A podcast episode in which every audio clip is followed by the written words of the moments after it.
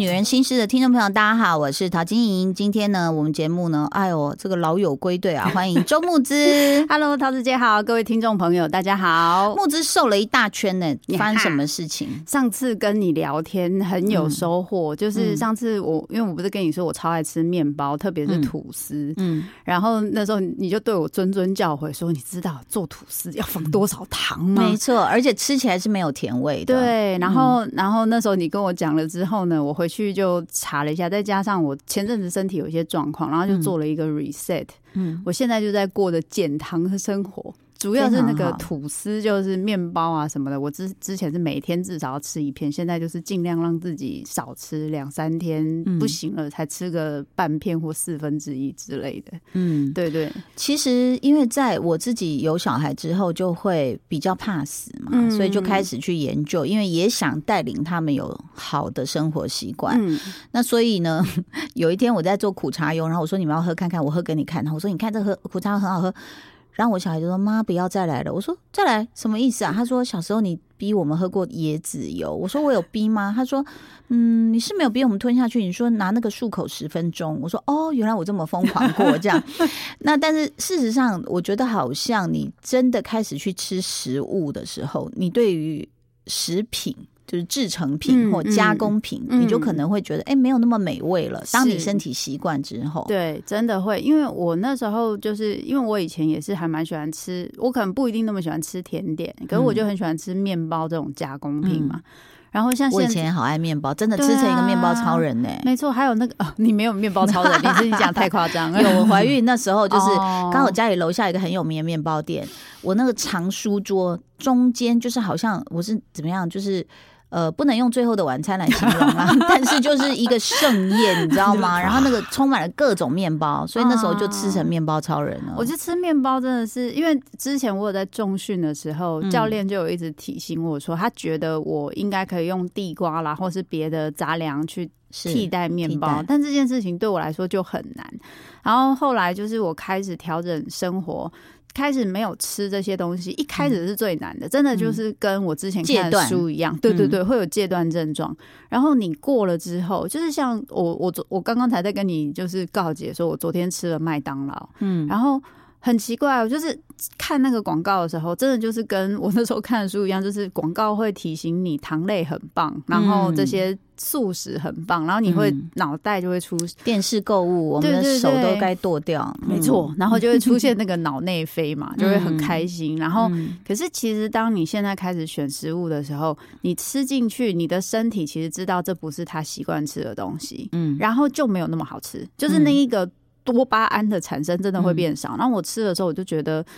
胃也会不太舒服，然后那一整天就是身体会很重，就是其实我最近这一个月我都觉得我的那个精神其实还蛮好的。，对全部的人就是想说，哎、你精神状况，对，你你觉得有没有像一个丝袜本来蒙在我们面前，然后突然被撕开，你就哎对对对怎么眼睛是亮的？没错，没错。然后嗯睡也会睡得比较安稳，不会嗯就是起起起伏伏的。然后因为前阵子我就说我身体状况没那么好，大家看到我都觉得说，哎、你怎么看起来其实精神好像还不错之类。嗯可是真的吃，就昨天那样吃之后，就会觉得啊，好，那我跟麦当劳的缘分最近可能近了，就是但是其实素食里面，我我也会挑着吃，因为小孩嗯爱吃嘛。那但是我还是会先提醒他，你吃点青菜先。啊那我可能就会点，我很喜欢喝他的冰美，啊冰美蛮好喝的。嗯然后如果有时候真的要一起点，我就会吃炸鸡，然后把皮给去掉，掉，就吃蛋白质嗯跟黑的，是这个就是咖啡。咖啡。所以其实还是都可以从这里面得到乐趣啦，像顶呱呱啊，它也是地瓜薯条、地瓜薯条，对啊。现在就是麦当劳也有地瓜薯条，我昨天就是吃地瓜薯条，但是我觉得因为炸过，你就觉得吃起来就干干的。嗯我觉得这是一个很有趣的现象，就是以前都会觉得那个很好吃，炸过很好吃，现在都会觉得干干的。喝甜的喝一下就会觉得，就算就就算是喝微糖，都会觉得舌头就是有那种很重的黏腻感，就是身消不体也是掉。，嗯对嗯，哎、我怎么少下？我刚我早上还忘了喝黑咖啡。其实除了饮食，我自己最大的一个改变，最近就是说，嗯、我要给我自己定期的每天嗯去走走路。嗯，那我因为我们家住山上，所以会有上坡下坡嘛，那就而且最近那个潮湿，你知道吗？嗯你光是站在空气就想流汗，那你就是我就穿长袖长裤去走，然后就一直让让自己排汗。然后呢，就最神奇的一个就是，本来睡前爱玩手机嘛，都要到一两点啊，一直在看一些。我有时候也会，你你知道吗？我们有好几个自己就会跳出来质疑自己，说你在干嘛？你已经看两年的炒小龙虾、抓小龙虾，然后。拌拌笋，然后怎么做腌笋、酸笋、炒竹笋、炒肉丝什么的，已经看两年都没有变哦。赶海，然后摘水果，那我想说，哎，是时候可以放下，然后再来又因为我开始去运动，好好睡哦，一觉到天明，真的真的。然后除了呃，就是之前有有一天半夜大雨，我就哎被那个窗外的雨声吓醒，起来拍了两张照之外，其实就是一觉到天明。嗯所以我觉得现代人很多人就好一样老问题，我们在媒体上听到很多人都会说我没时间运动。其实像你今天我们约的早嘛，我跟木之算约的早，嗯。那我们又从山上下来，所以我就早起，我就直接我又去运动了一个小时。是是，就先，然后我就告诉我老公说：“老公，你知道什么是最好的化妆品吗？”他想说是哪个牌子吗？我说不是，是运动。我说你看我的脸。他说：“哦，真的有，就是有一点透出嗯红、红晕这样子。是所以我就觉得，哎，它又可以解决失眠的问题，又可以让我们比较不水肿，嗯然后又让我们新陈代谢。因为尤其是现代人常常坐在办公室里面，那像我在飞碟的同事，他就是比如说他就不坐捷运了，因为只有两三站，嗯就走路回家。嗯啊，有的可能四五站的还是愿意走。嗯，然后我觉得其实真的走路很神奇，它就是能走到的地方、哎，就是任何地方你都走得到。对，而且我觉得桃子姐刚刚讲一个很重要的事情，就是运动这件事情真的对我们身体的帮助是很大的。嗯就除了会好睡，然后比较不水肿，皮肤会变好，因为流汗嘛，新陈代谢会变好。还有一个很大的帮助就是，很多人都在说，哎，我好像有很多情绪的困扰，或是我有压力，我要怎么舒压？可是好像要舒压的事情，要不要花很多时间？要不就是、呃好像花很多钱。但是真的很简单的方式，就是你回家的路上，你就走一段。对，你就提早几站下车，你就走一段，然后那时候你有机会可以跟自己相处，然后你的身体也会动，你身体动了，你的脑不会动那么多，然后它还有可能有机会可以有多巴胺产生，然后你就会心情就会愉快很多。像我自己有时候在家里，就是如果是必须之前大家就是什么轮流居隔什么，那个真的待在家里，如果都没动的话，心情真的是会就是一直很闷，然后不知道为什么。嗯对，我们其实你看，我们刚刚前面讲的就是说吃啊跟运动啊可以去改变嘛，对不对？嗯，但其实我还要跟木之讲一件很好玩的事，在我们没没见面这几个礼拜，我又 get 一项新技能，你猜得到是什么吗？Get 新技能，但是我觉得你会有的新技能实在是太多了。我告诉你，我会这个新技能之后呢，我还可以指点迷津，又可以赚钱。你是说，嗯，帮忙，就怎么突然会突然有通灵的，就是我跟你讲，我本来就具有一些仙姑的体质，嗯然后呢，我最近在学塔罗，哦，我知道我觉得非常好。塔罗。塔罗对于灵感很高的人，其实是嗯。一个很、很有趣的媒介。因为我以前研究所玩过很长哦一段时间，对对对对对对，对，遇到遇到学姐，没有没有没有没有，就很久很久没有碰，但那个时候真的觉得它是一个很有趣的媒介，就是它会嗯。让你的第六感、第七感，就是会有一个机会，就是嗯。做一个，因为他那个就是一个感觉，真的是一个嗯非常直觉力的东西。对对没错，这个嗯是不是很神奇？很神奇，其实我我嗯自己还蛮相信，就是人的大脑的确会有一些地方是没有办法去，因为还没有完全开发，所以会有一些东西没有办法解释。没错，嗯你讲的太好了。我就是因为在网上看一个老师，他开宗明义就讲，我们能看见的光是这些，有很多其他的光是我们看不见的。那有很多东西我们也看不见，嗯感应不到，是，所以不是说你看不到它就不存在耶。的确是。哦那我觉得像就是，比如说比较像呃能量啊，或是灵气这些东西，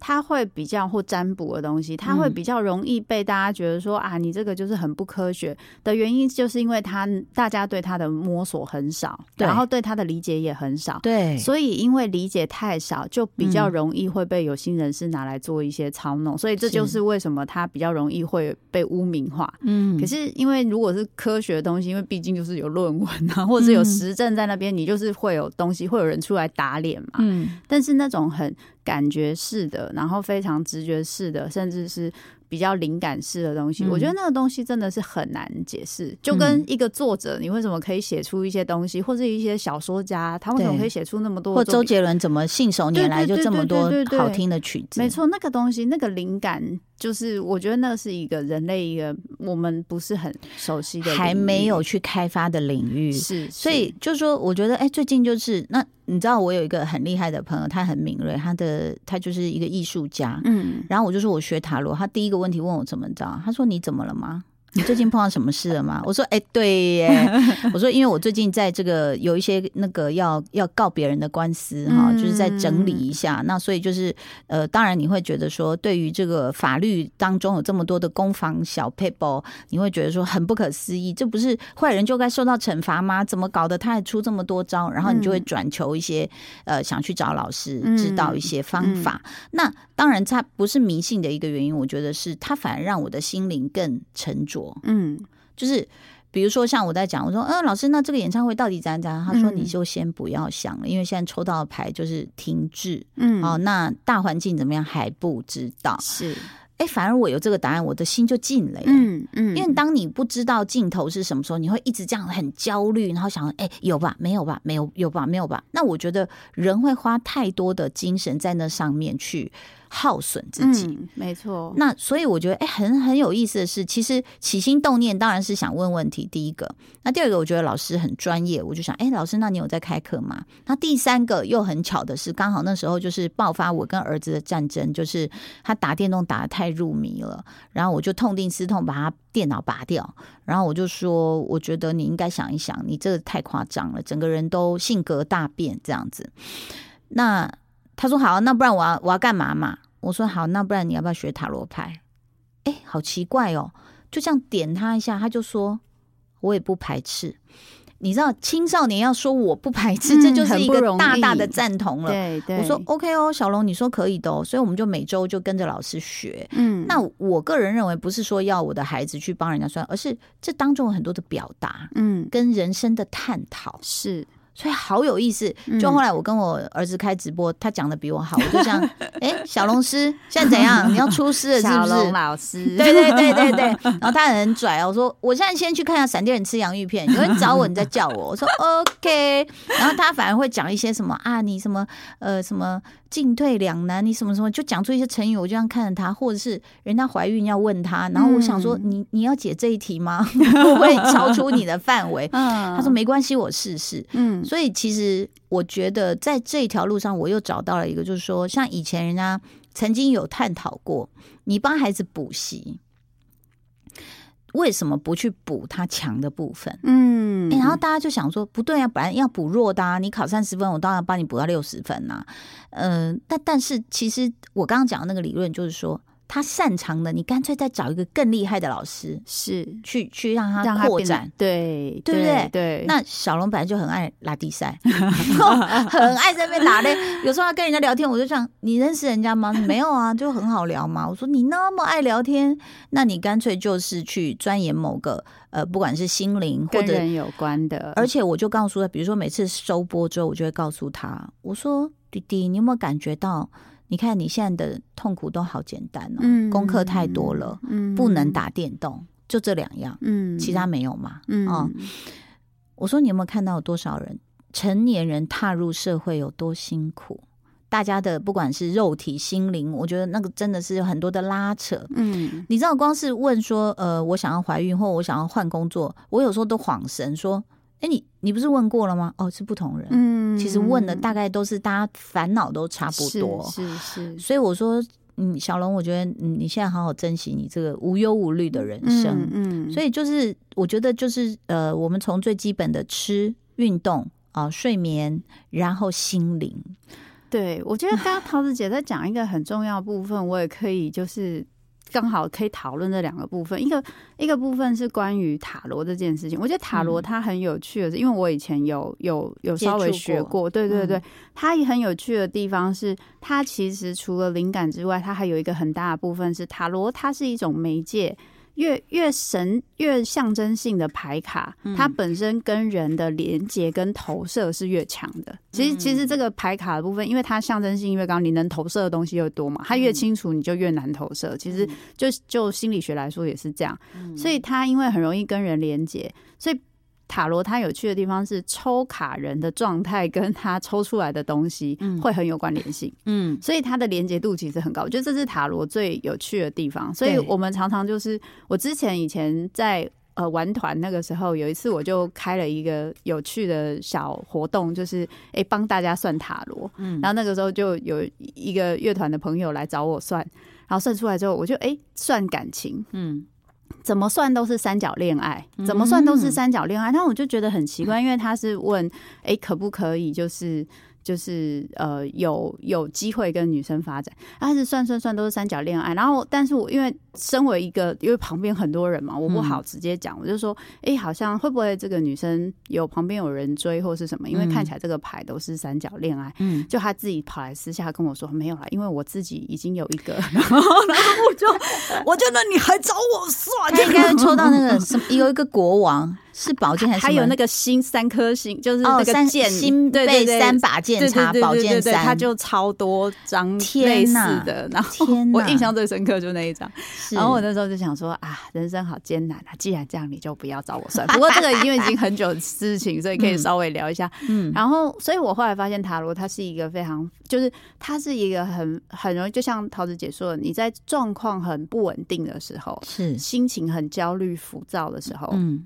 它有点像是你那种生生命中的智智慧老人，就是拿出来跟他对话，就等于是跟你心里的有一个智者，嗯，在对话的那个感觉。所以，他其实如果是要用一个自我对话的方式来说，它也是一个非常好的媒介。我必须诚实的说，所以我很相信刚刚桃子姐说的，在哎听到了一个声音之后，可以让自己的心静下来，身可以被你其实说像冥想、静坐，其实都是这个道理，是是，对不对？其实是一样的，对。那所以其实很好玩，是我也有朋友，比如说演艺圈，我就问他啊，他说我有接触过，我说真的，他说我觉得很灵，我说然后呢，他说然后我就把它放我枕头旁边睡觉，结果呢，我就觉得我被压，然后我醒来之后看见一个黑影，我就说你是不是那一阵子不太运动，循环不太好？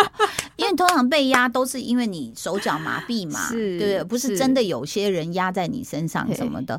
然后我就把这这一段故事告诉我的塔罗老师，他就笑出来说。牌就是牌而已，它只是一副牌，它没有那么大的一个，除非你赋予它这么多的想象嘛，对不对？就好像爱情，我们赋予它很多想象，这个人真的啊，好完美哦，其实都是你把它想成这样子的，对对对。所以我觉得，呃，不是我们在这边不是鼓吹大家都要去学，而是说你要有一个心灵上能呃算是出口，而且可以对谈的，不管是朋友或是你自己找方法。对对，我觉得那个可以跟自己对话，因为看刚刚说的，陶子杰说走路，其实也是一个跟自己对话的时间。运动其实也是跟自己身体对话。没错。然后现在我们有个工具，你写日记也好。哎呦，你有看我的出走日记吗？啊，对，个韩剧，对对对对对，我现在看一集。我我好 想，我好想，就是你知道吗？就可以发起，不管是公司啊、学生，因为以前我们也有交换日记嘛，好同学都会交换嘛。对对对，就你真正要写，跟你用。讲真的不一样，没错没错，而且写的时候写的这件事情，它本身又很容易进行，它其实就是一个静心的行动。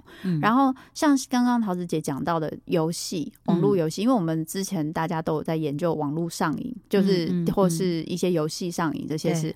然后有一些我们就是有有做到一些研究，一些工程师他真的就会说，父母。就是身为孩子的专家，我们才是孩子的专家，因为我们很清楚怎么设计游戏会让人上瘾，所以你们是赢不过我们的。嗯，就是这是一个事实。工程师说你们绝对赢不过我们，这这是一个事实，因为他们的设计就是要让这个游戏可以让人有成就感，然后不会太难，因为太难你会不想玩。嗯，所以你要让你每一次都有一点小小的成就，是收集一个小东西啊，然后可以怎么样可以多一点点。所以你在人生中这么难以达到的成就，你需要。要花很多时间念书，还不一定可以得到很好的成果，还有可能你念书很好，你在学校人际关系跟老师的关系都有可能会影响你对自己的自我看法跟成就感，还有跟父母的互动。可是游戏不用，游戏基本来说它就是有一个 overall 的，你只要有认真在玩，有努力在玩，你至少一定都可以得到八十分以上，八十分以上，大家的那你就很有成就感，对，都很胡了一把碰碰胡，耶，就很有成就感，就会很有成就感。然后那个就很像是我们在心理学说的一个，比如说以碰碰胡，就是以麻将来说，有些人说赌啊游戏为什么会很容易让人家。深陷下去，因为你有那个好的经验之后，但是这个东西是不规律的。比如说以赌来说，它是不规律的。可是你脑袋会一直记得那个曾经很好的那个多巴多巴胺的感觉，那个快感。然后呢，他就会一直去追求那个快感，就跟那个老鼠一样，就是哎，我曾经压一次，就是那个食物就会跑出来。有些老鼠是我每次压都有，可是压一压，哎，没有了，它就再压个几次，它就不会压，因为它知道没有了。嗯，可是有一些老鼠是我压一次。有两次没有，三次没有，四次有，这是不规律的。嗯，这种不规律的老鼠真的就会压到死，这个是真的心理测验。所以在我们玩游戏的时候，跟我们就是毒瘾啊这种的，其实都有类似的这个状态，它不规律。甚至有些人爱情的瘾也是一样，对方就是若即若离，有时候就对你很好，有时候又对你不好，或是我们关系中，然后你没有办法去预料。跟判断他的好跟不好是为什么时候，你就会更纠结，因为你就会跟那个老鼠一样，对不规律的奖赏更容易引人上钩。是的，但你知道吗？像我们这种老狐狸啊，就是也你知道玩那种很简单游戏也玩了，你就会发现，像你刚刚讲的那种，他会有些关，他就直接告诉你说很难呐，然后你就真的玩了三个月哦，然后就我就是不花钱哈，然后玩了三个月，突然他就他也觉得你卡关太久，他就拖所有那个法宝 真。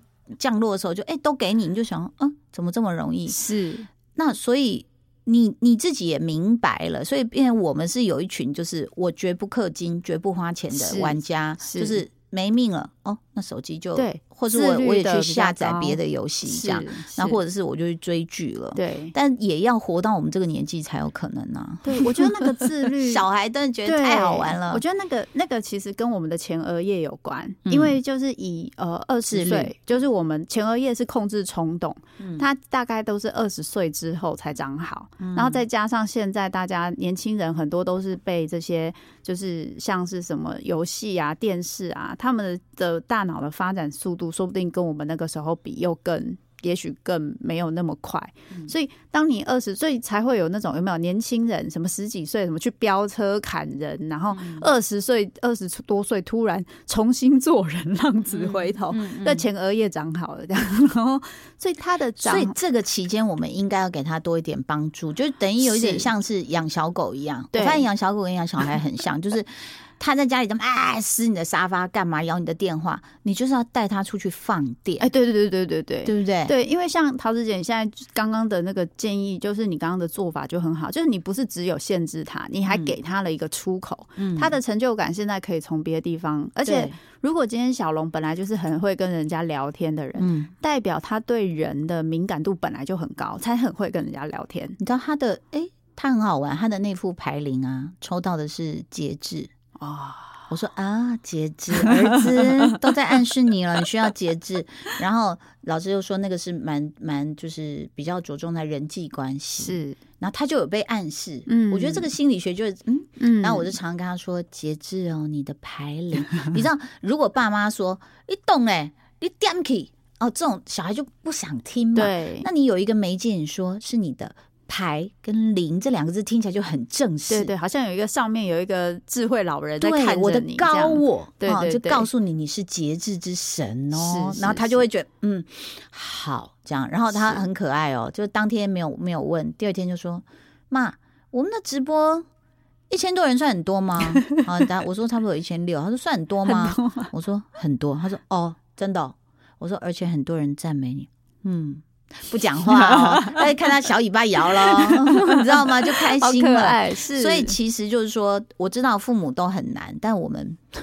不，不要放弃，也不能放弃，真的想尽办法。对，我觉得对孩子来说，因为其实必须诚实的说，这一些刺激跟网络游戏，不要说孩子很容易中招，很多大人都中招。你知道，我们家前面是个观景台，哈，可以从上往下看台北市那么美的地方。有一次我走过去，有三个人坐在那里划手机，我傻眼他们可能会觉得这样比较健康，对，好，就总比坐在客厅好。之后我有出来听鸟叫跟吸新鲜空气，但我还是就是三个人都低头哎、对，所以所以那个你看，可以就是等于是人生都被限制在那个小荧幕里面嘛。对对，可是你看，因为它那个东西的刺激度真的很高，因为它就是嗯。不停的在促促进你的那个快感，嗯一直在一直在发，它有很多的回馈嘛，对对对，然后嗯。那一个发酵，因为像刚刚桃子姐说，有些人他因为不像，我觉得小龙已经算是 EQ 很高，我觉得跟嗯。桃子姐你平常的教育有关，因为有很多人小孩被拔电脑不准玩，嗯。会出现非常大的暴力倾向，可能是情绪的起伏非常大，这是非常正常的，因为本身玩网络就游戏这个部分，嗯它本身就是限制你只有在快感中枢，就跟很多有毒瘾的人。嗯他很容易情绪起伏很高，他的眼睛只剩下这个东西，你不给他这个东西，他就会很暴躁，甚至杀人。这件事情是可以理解，因为我们的大脑就是在这个状状状态下，其实前额叶就已经正在被损坏当中，所以你的冲突控制跟你的理性判断完全变差，然后是你的大脑边缘系统那一些就是被快感影响的那些东西在控制你的决定，所以就是说，有些人说到最后，他只剩下。毒啊，或者他只剩下买东西啊，他只剩下吃东西啊，他眼睛没有其他东西，这是完全可以理解，因为那个跟一直被刺激，只刺激那个部分。那你想想象一下，只有这个的部分肥大有没有？嗯所以孩子会那样，这很正常。所以父母怎么样在孩子还没有被养成这个习惯，或是养成这个习惯之后，慢慢的帮助他去放松，然后去训练他自己的自律。嗯他会从那个自律得到成就感，就是哎、诶其实我是可以控制的，我是有办法做到的。对原来我有困难的时候，我不用只需要靠这个，嗯那他对他的依赖就会变少，嗯然后他就会更回过头来做他生活事情，他就会变成一个正向循环。我们都是还在这条路上，因为我相信他就是偷偷，比如上网课的时候开其他网页的时间也不少啦，也是可以懂啦，可以懂对对，我们也是会这样。对，那其实都是我觉得生活就是要努力，这就是人生啊。嗯我们嗯要努力的拔河，跟很多就是你你去导正它，你自己也会反省自己。嗯就是就我说，哎、那个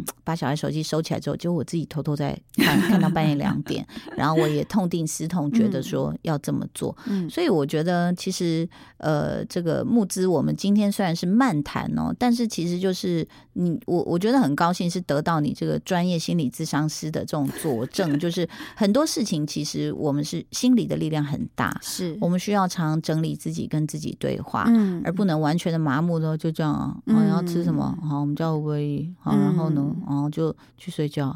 就是你日复一日的把自己的知觉麻木，或甚至是不不使用它，你不敢问你自己很多问题。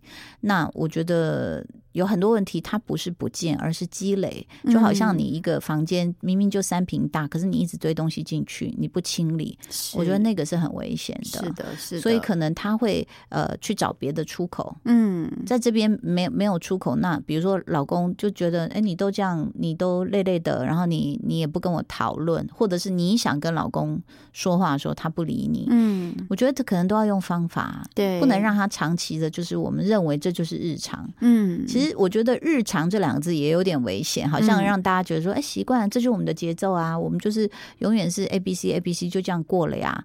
那但是如果你心里有一个声音觉得不对哦，我觉得要把那个声音放大，然后问一下说那是什么不对？是，我觉得嗯。最、最怕就是习惯，老夫老妻，嗯或是习惯了，或是啊，这就是我们的生活啦，也不要有或是一个职场，是，你知道，我觉得过去这些年，其实台湾有很多的公司都习惯了没有去看未来，或者是大环境的趋势，瞬间团灭没有了耶。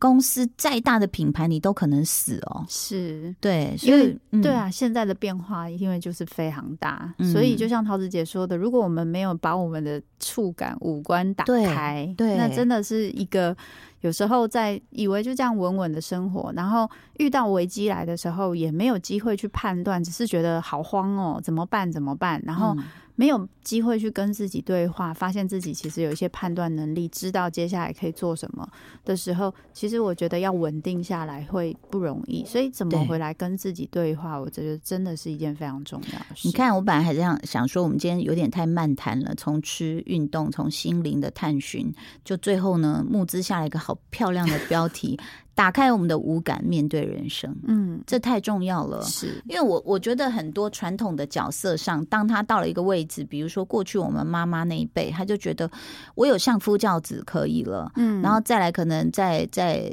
呃近一点的女性，可能要面对就是职业妇女啊、嗯怎么平衡人生？但是就是真的是忘记，就是说，哎，你心里是不是有哪里觉得不对？你停一下啊，不要一直赶。你现在不是高铁，你先停一下，我们先坐台铁。真的真的把那个普通站车，对，把普通车的那个战术停顿的次数扩大一下，然后你稍微看一下是不是哪里不舒服了。你长期胃不舒服是为什么？嗯，哦，你的饮食习惯要不要改？因为，哎，我真的不想讲那个例子，但就是四月一号，呃，张国荣不是跳楼吗？嗯其实那时候就有讲他是呃忧郁嘛。嗯，那后来也才知道说，其实他胃食道逆流到不能睡觉，嗯，所以当然是不是这个直接的原因我们不确定，但是就是你只要生理不舒服，其实它会影响你整个人的不管是气场、作息、状态、精神嗯萎靡，你怎么面对更多的问题？是，所以是万万流归宗，各位，我们前面讲的，你吃、运动、心灵这些都很重要。是，其实我觉得刚刚真的真的桃子姐讲这个东西太重要。我们回嗯过头头来照顾身体，不要一直嗯觉得说心灵的困难要靠嗯心理去克服。嗯你全部都不舒服，你嗯心里要克服什么？其实没有嗯太多能量。